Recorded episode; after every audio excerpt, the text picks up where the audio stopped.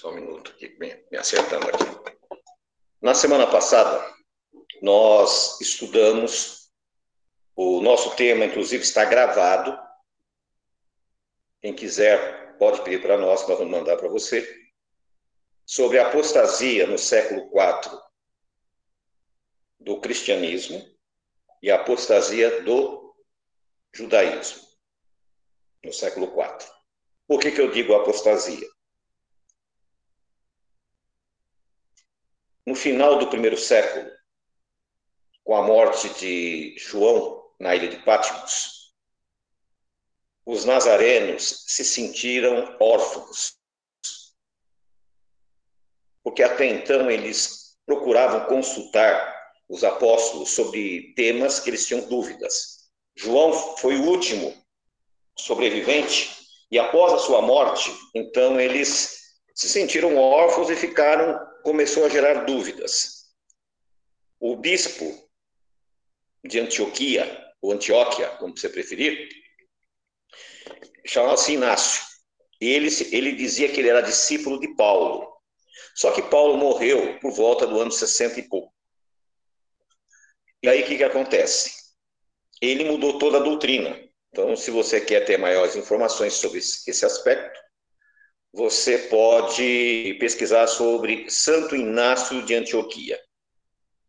E ali vai te dar um relato como é que aconteceu. Eu expliquei para vocês no estudo anterior que na virada do século, tanto nazarenos como judeus ortodoxos do judaísmo, todos eles tinham ah, eram vistos pelos romanos como uma religião só. Como o, o que nós chamamos de judaísmo hoje eram mais de 20 seitas, então os nazarenos era mais uma seita. E o que, que distinguia esses grupos? O Shabat, as festas bíblicas e a alimentação. O filho de Tito, o imperador Domiciano, logo depois da guerra, Roma não tinha mais como saquear Israel, não tinha mais como roubar, tomar dinheiro, impostos, porque estava destruído. Então, ele sabia que tanto judeus como nazarenos, todos os anos, levava para o templo é, dízimos e ofertas e primícias. Ele se intitulava um Deus. E como um Deus, o que, que acontece? Ele obrigou que tanto judeus como nazarenos levassem os dízimos, ofertas e primícias para Roma. Os seguidores de Inácio de Antioquia e o próprio Inácio foram os primeiros a tentar se desligar dos judeus. Então eles foram, ele foi justamente Inácio de Antioquia que mudou para o domingo a observação, voltaram a comer carnes impuras e se afastaram. No século IV, Constantino cria a sua igreja, a igreja romana. E ele pega como base não os nazarenos, mas a igreja de Inácio de Antioquia. Os romanos sempre tiveram o domingo como um dia especial. Não nos padrões do povo de Israel, mas nos padrões romanos era um dia especial, porque era o dia do sol, o dia de adoração. Então, aquela história que eles pregam aí, que foi Constantino que mudou do sábado para o domingo, isso aí não é real. Ele não mudou nada, porque os romanos sempre observaram. O que ele fez foi oficializar como dia de observação do povo católico apostólico romano, note o nome, católico apostólico romano. Ele oficializou o domingo, então ele não mudou do sábado para o domingo, porque os romanos nunca observaram o sábado. Ao contrário, eles tinham uma antipatia pelo, para os judeus, porque eles diziam que os judeus eram vagabundos. Um sétimo da vida eles passaram sem trabalhar. Então não era uma, uma concepção dele. E o que, que acontece? As igrejas sabatistas, elas, por não conhecerem a história como ela é realmente, então eles começaram a transcrever da maneira que eles viam, mas não era a realidade. E aí o que nós temos? Ah, os seguidores nazarenos que foram se misturando com seguidores de Inácio de Antioquia, acaba, acabaram sendo absorvidos pela nova religião romana por questões de perseguição, por questões de circunstâncias, e o povo, os nazarenos, eles vão praticamente desaparecer. A profecia de Apocalipse vai falar que eles vão para o deserto. Até o século V, nós temos relatos ainda de nazarenos, mas muito poucos espalhados pelo Império Romano. No século XII, XIII, XIV, nós temos relatos de grupos como os albigenses, os valdenses, que ainda mantinham a observação do sábado. Mas já eram bem cristianizados esses grupos. Então, nós estamos falando de história. Nós não estamos falando aqui de teologia, nós não estamos falando aqui de filosofia, nós estamos falando da história. A história era exatamente isso. Então, a apostasia que nós falamos na semana passada do século IV foi justamente na parte dos nazarenos, né, serem absorvidos pela Igreja Romana, e a parte do judaísmo, a apostasia completa do judaísmo, foi quando Hilel II, o último presidente do Sanedrim, o que, que ele fez?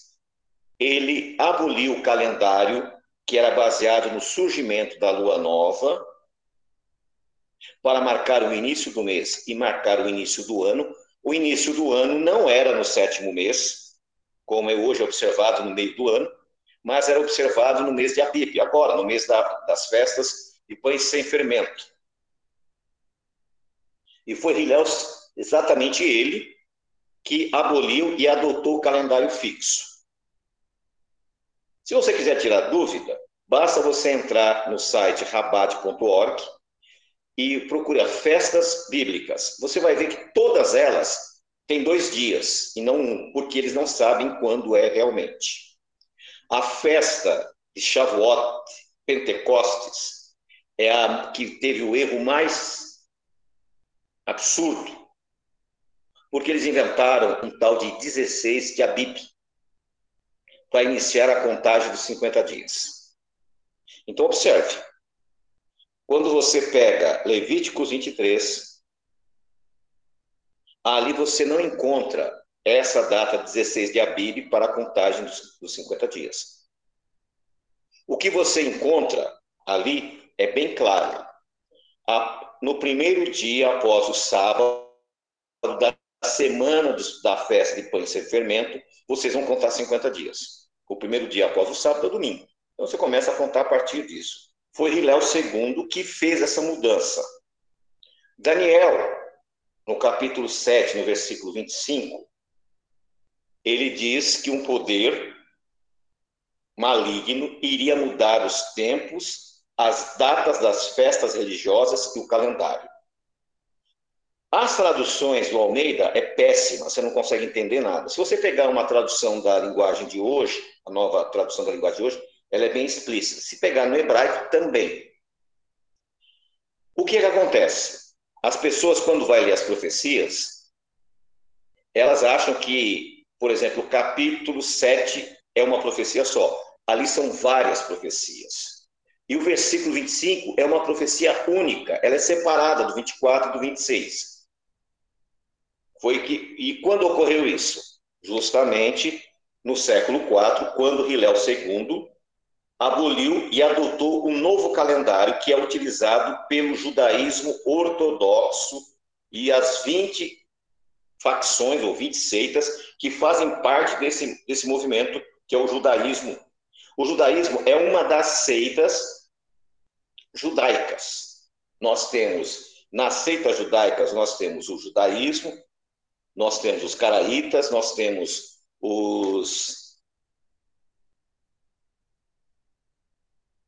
samaritanos, nós temos os etíopes, nós temos os falachas, que são vários grupos, cada um com sua peculiaridade. Mas muito bem, vamos lá parar no século IV nessa apostasia. Nesta apostasia, ele trans, já estavam observando o ano novo judaico, não no mês de Abib, como está lá em Êxodo. E esse vos será o primeiro mês dos anos. Eles começaram a celebrar no sétimo mês. Por que no sétimo mês? Tem dois motivos. Um, no sétimo mês, o primeiro dia do sétimo mês, é a única festa da lua nova, que é um Shabat, que é a festa das trombetas. As festas das trombetas anuncia a volta do Messias, o retorno de Yeshua. E eles queriam sufocar essa visão, então eles colocaram uma festa, né, que é o Rosh Hashanah, que é o Réveillon deles, no meio do ano. Mas por quê? Quando eles estavam lá na Babilônia, nesse dia, no sétimo mês, era celebrada uma festa a uma divindade, um demônio chamado Marduk, que era a divindade que protegia a Babilônia. E essa divindade havia é, des, é, vencido uma divindade feminina chamada Tiamat, que era a deusa das águas. Aí é manjado do Brasil, que é a mesma coisa. E a coincidência é que Marduk né, celebra essa festa de Rosh Hashanah no sétimo mês e tem uma divindade mulher das águas.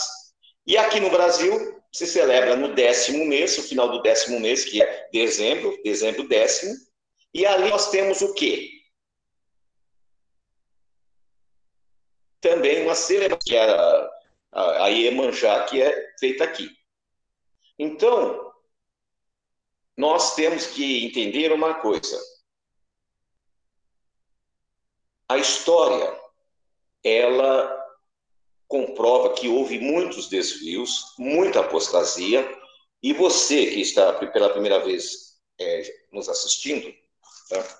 nos ouvindo, nós temos esse livro, Desmistificando o Judaísmo e Suas Tradições Babilônicas, e eu tenho em PDF também. Quem quiser pode pedir para a gente, a gente manda para você. Aí tem tudo isso que nós estamos falando, né? com as devidas citações históricas. Voltando para cá, Hilel II, no século IV, do imperador romano Juliano o Apóstata. Segundo a história, você pode confirmar na Enciclopédia Universal. Segundo a história, depois que ele fez essa mudança, o Sanedrim, o Sinédrio, deixou de existir. E ele veio a se converter ao catolicismo morreu como católico, isso o Rabino Hillel II, o último presidente. E ele teve alguns seguidores. Inclusive, eu cito até o nome dos seguidores, que são é, personagens conhecidos na história. Continuando. Voltando aqui para o nosso, a nossa história aqui. Essa foi a apostasia do século IV. Um pouco antes, logo após a destruição do templo, houve uma confusão tremenda em Judá. Os saduceus e betusianos, que eram os levitas que cuidavam da vida espiritual, eram os sacerdotes, eles eram responsáveis pela vida espiritual, que era os betusianos e os saduceus, perderam o emprego não tinha mais o tempo. Então perderam, não tinham mais como tocar. Quem assumiu? As sinagogas farisaicas. Os rabinos não eram líderes religiosos. Eles não tinham essa função. E nem eram separados para isso. Os rabinos eram professores que discutiam as leis. Só que agora, o que acontecia? Para você ter uma ideia, em Judá existia 4 mil sinagogas espalhadas por toda a região.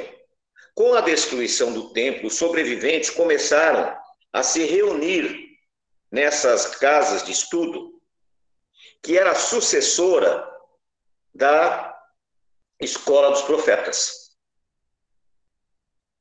E ali então passa a fazerem as suas rezas, as, os seus encontros. E o que acontece? Os romanos já haviam saqueado, levado tudo que tinha de valor.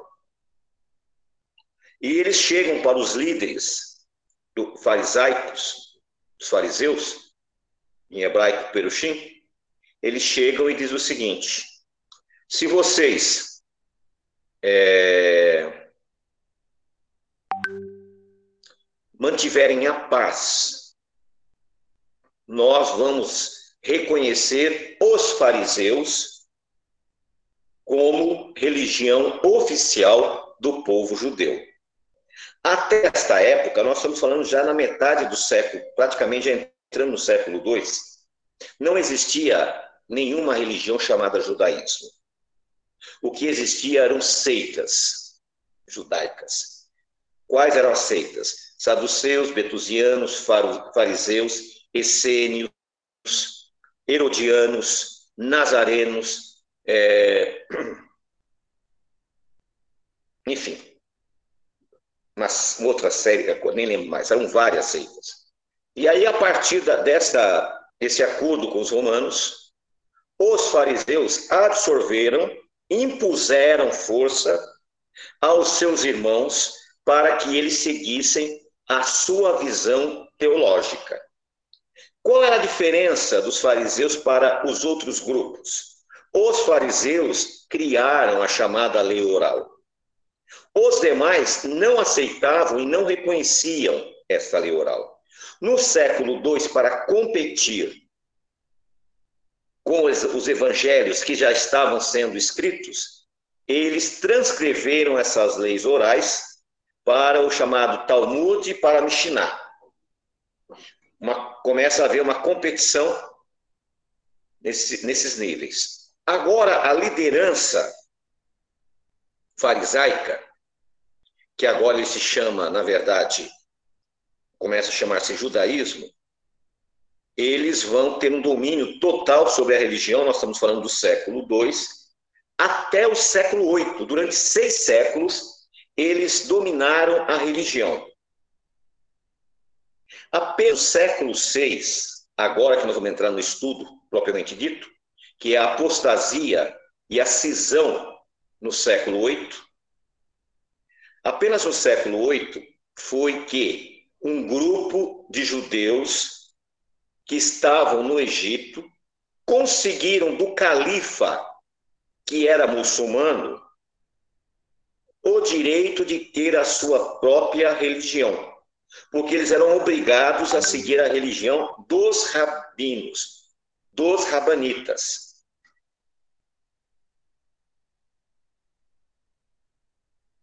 o Império Romano já havia ruído. No século VI, os muçulmanos tomaram conta, tornaram-se a força dominante. E o, o califa do Egito autorizou, autorizou Ben Anani, que era um rabino, a estabelecer uma nova seita oficial para o povo judeu que viria a ser conhecido de caraítas. Por que caraítas? Porque era somente as escrituras. Os caraítas não aceitavam as imposições que o judaísmo havia colocado. Eles retornam com a observação da lua nova. Vou fazer aqui um parênteses para os irmãos. Não confundir a lua nova, que marca o início do mês, com aqueles que usam lua nova para marcar o Shabat. Isso aí é uma heresia, não tem nada a ver com as escrituras. Depois nós vamos ter tratado desse assunto. Aí eles, está, está, eles voltam a celebrar o surgimento da lua nova. E no mês de Abib, quando o centeio estava maduro, decretar-se um novo ano. E aí começa uma divisão. Por quê? Os caraítas eles rejeitaram todas as invencionices dos rabanitas. E quais foram as invencionices dos caraítas? Me perdoe se tiver algum dos nossos amigos aqui que adotou esse costume. Me perdoe. Não estou criticando, estou dizendo que são costumes que não têm base bíblica, não têm fundamento. Então, o que os caraítas abandonaram? A questão dos peotes, não é bíblico. O tefilim, também não é bíblico. A questão do leite com carne, também eles abandonaram isso no século VI, nós estamos no século XXI. Porque tudo isso foi, foram sendo invencionices, eles rejeitaram por completo o misticismo que viria a ser chamado de Kabbalah, que foi uma crença que os judeus trouxeram da Índia. A reencarnação, isso nós estamos falando do século VI. Durante quatro, anos, quatro séculos, ficou mais ou menos dividido por igual. Só que o judaísmo tinha um poder econômico muito superior ao poder econômico dos caraítas. E o Saadi Gaon, no século X, ele começa a, a se movimentar e começa a perseguir os caraítas. No século XII vai surgir o Maimônides. E esse Maimônides, que é muito conhecido, o Rambam, ele vai estabelecer o que viria a ser o judaísmo. Uma religião totalmente diferente do que foi dada a Moshe, aos profetas, por Yeshua, aos discípulos apóstolos. E ele vai estabelecer os 613 é, princípios, mandamentos. Eu convido para qualquer um de vocês, que eu já fiz isso.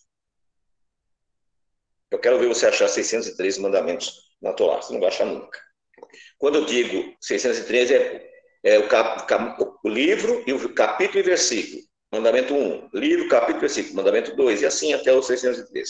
Não, não vou entrar em pormenores, por que não? Porque é outro assunto. Mas vamos lá. A partir do século XII, o judaísmo começa a tomar um outro rumo, ele se afasta por completo. Os caraítas com o passar do tempo, vão se enfraquecendo. Por quê? Porque foi no século VIII que os Askenaz, que eram turcomanos, descendentes de Jafé, se converteram ao judaísmo. E eles tinham um poder econômico muito grande, e eles se unem com o judaísmo ortodoxo. E o poder econômico, você sabe que domina tudo, até hoje. Quem tem poder econômico consegue emplacar as suas ideias, os seus pensamentos. É simples assim, não tem muito o que fazer. Vamos voltar aqui para os nossos estudos.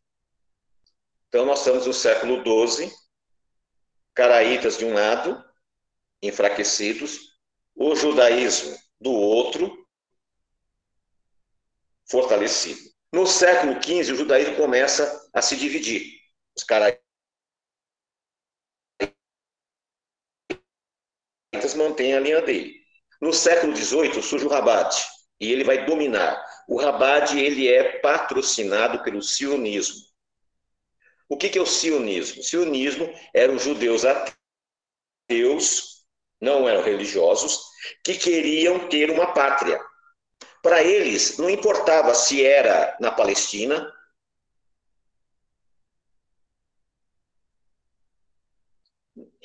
Esses lugares foram onde foram sugeridos. Então, os sionistas, que eram ateus, eles patrocinaram o judaísmo para ser a religião oficial. E como hoje é a religião oficial de Israel. Para você fazer aliança, tem que se converter ao judaísmo. Senão você não faz. E aí começa as as várias seitas. Entre essas seitas, nós temos os conserva o judaísmo conservador, temos o judaísmo reformista, temos o judaísmo ortodoxo, o ultra-ortodoxo, o liberal. E quando nós falamos de judaísmo, é, por exemplo, reformista, o que vem na nossa mente? Que o judaísmo reformista, eles estavam voltando para a Torá. E não é verdade. Os reformistas, o que, que eles são? O judaísmo reformista, ele é a favor da inclusão. Como ter as igrejas de inclusão, né? Como assim? Eles não vê problema nenhum na homossexualidade, no casamento com o mesmo sexo. Eles não vê problema nenhum comerem alimentos impuros, porque eles creem que a Torá precisa ser restaurada, renovada para o século XXI. Esses são os reformistas. O judaísmo conservador é a mesma coisa, é apóstata do mesmo jeito. O liberal, para eles, é como se fosse um católico. Ele vai lá na igreja, ele vai na sinagoga, mas ele não tem ligações, é apenas cultural. Esse é o judaísmo que nós temos hoje. Por sua vez, nós temos os caraítas. Os caraítas continuam ensinando o quê? Que é só Torá. E agora nós chegamos na nossa época. Por volta de 1999, no Brasil começava a surgir os movimentos messiânicos. Esses movimentos messiânicos, eles tinham um objetivo. Quais eram que estavam aqui no Brasil? A Shem Olam já estava, nós estávamos numa missão judaica na Igreja Batista. Da Igreja Batista da Lagoinha saiu ensinando de Sião. Da Igreja Assembleia Bom Retiro saiu Gilberto Branco, do Beit Machia. O Efraim Matos, que estava na Beit Machia, foi para Ribeirão Preto. Então, esses movimentos, que eles começam a surgir em 99, 2000, eles tinham um único projeto: mostrar para os judeus que Yeshua era o Messias. Era isso. Não havia intenção deles trazerem o judaísmo para dentro do movimento messiânico. Passou-se alguns anos, alguns roxins começaram a querer trazer costumes e tradições do judaísmo para o movimento messiânico e adotaram o nome judaísmo messiânico. Quando o judaísmo percebeu que muitos goi estavam querendo fazer conversão e eles não têm interesse em que um goi esteja nas suas sinagogas, eles inventaram uma seita de apartheid, que é o movimento Bnei Noah. E esse movimento, aquela história das sete leis noéticas, uma outra heresia, como 613 mandamentos, que não existe, foram criados para que aquele indivíduo que acha que tem ascendência judaica, porque acha? Porque há uns 15 anos atrás, 20 anos atrás, hoje eles estão vendendo DNA. E se você pegar os DNA, tudo é o resultado, é tudo igual. Eu já vi os quatro ou cinco, é tudo igual. Na época, eles, eles começaram a ir na, nas congregações e traziam uma relação de sobrenomes. E diziam: olha, se você tiver esse sobrenome, você tem ascendência judaica. As relações de nome você sabe. Isso é real? É. Por quê? Muitos cristãos novos, que eram ex-judeus, seguidores do judaísmo, abandonaram a fé e adotaram sobrenomes portugueses de católicos. Só que a maioria desses sobrenomes já existia há milênios. Por exemplo, Nogueira, Oliveira, já eram sobrenomes que tem no século II. Silva, tem até um general romano do século III que tinha esse sobrenome. Então, só o sobrenome não significa praticamente nada. Isso foi mais uma invencionice para tentar tirar dinheiro das pessoas, para que as pessoas então se iludissem. Então, qual era a chamada para essas supostas conversões que começou a ser vendidas por aí? Inclusive enriqueceu muitos é, ex-pastores que fundaram sinagogas e começaram a fazer preto milá, começaram a fazer casamento judaico e fazer conversões, tudo falso.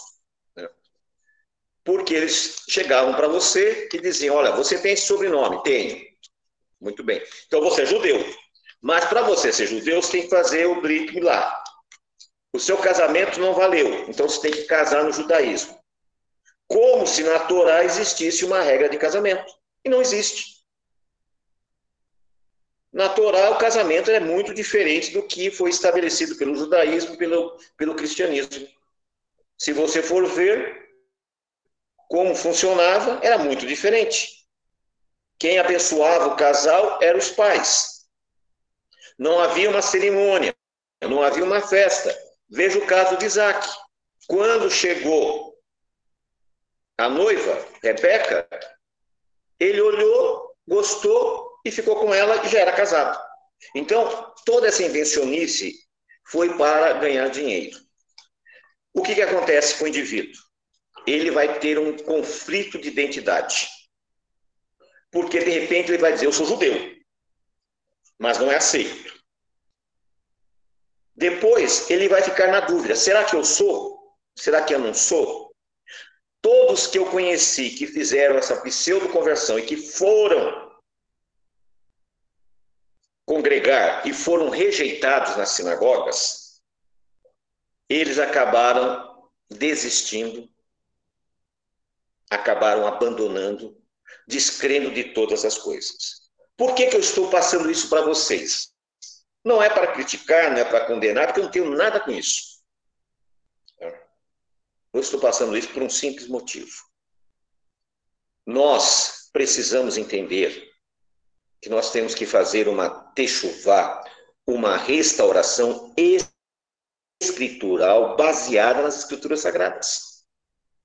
Nós não temos que ficar atrás de supostos sábios, porque se eles fossem sábios, eles teriam aceitado Yeshua.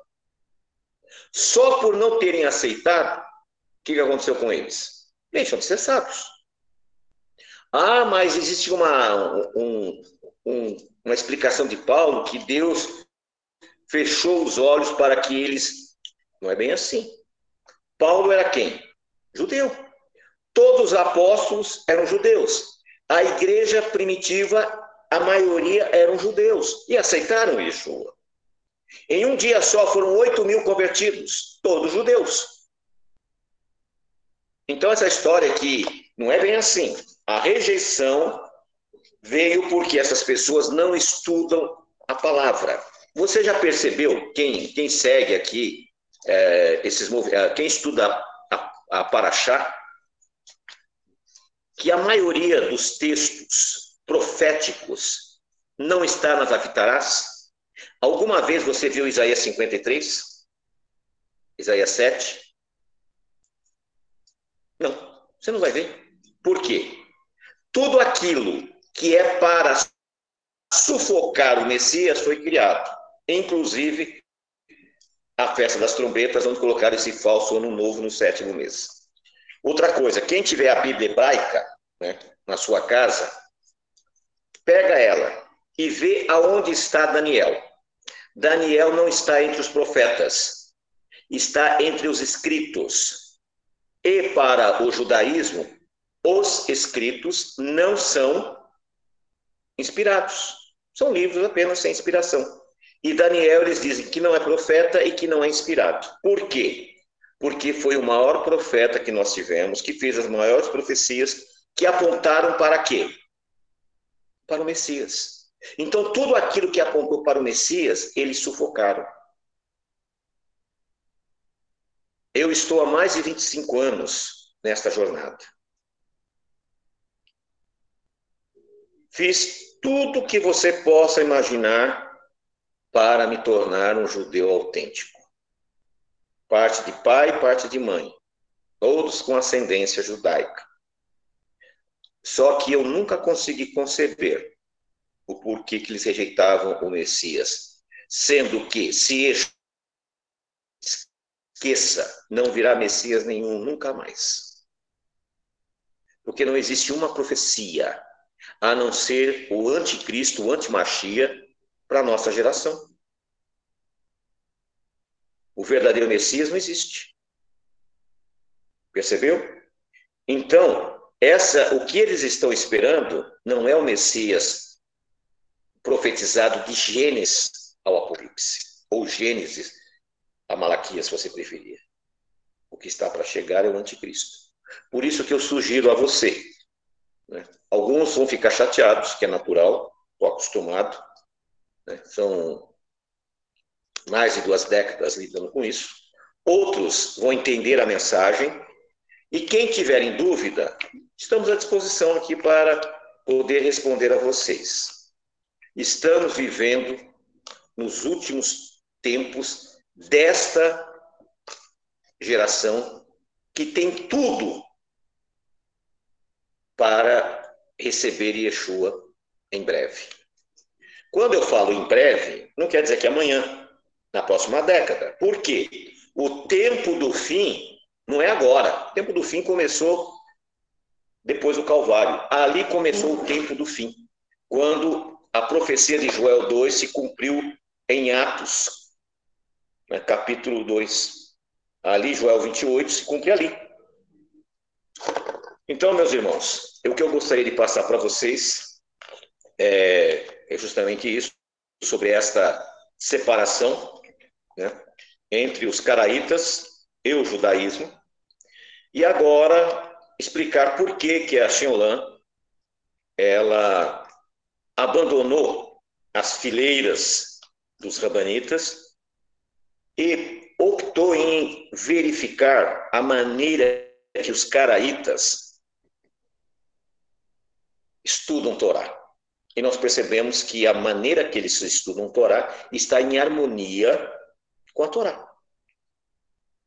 Eles não aceitam Yeshua. Então não faz parte, não faz o menor sentido nós termos alianças com eles. Mas entre eles e o judaísmo, o judaísmo é uma religião apóstata, perdoe se alguém se sente ofendido, é uma religião de mistérios, de obscuridade, e quem quiser, no particular, eu conto outras coisinhas também, que nesse período a gente acabou comprovando. Então eu convido a você que pela primeira vez esteve conosco, né, a se aprofundar nisso aí. Isso aí vai te trazer uma liberdade muito grande vai te, te trazer uma, um conforto espiritual muito grande, porque você vai começar a entender coisas que você não entendia antes. Proibições que não faziam o menor sentido. Coisas que não tinham, não tinham fundamento na Bíblia, mas eram os nossos sábios que falavam. Não estou aqui falando mal nem bem. Por quê? Porque eu não sigo mais a visão deles. Se eu seguisse, eu poderia falar bem ou mal. Como não sigo, eu sigo a Torá. E vi nos caraítas uma visão, como, como eles fazem, como é, é, a mais antiga, que está desde a época de Moisés até nossos dias, então eu usei como parâmetro para a gente poder entender as profecias, entender a obediência à Torá. Então, que Deus abençoe a cada um de vocês. Né? É, eu vou pedir para que a Evelyn encerre o estudo agora e vou abrir 15 minutos para algum irmão ou irmã que quiser fazer alguma pergunta.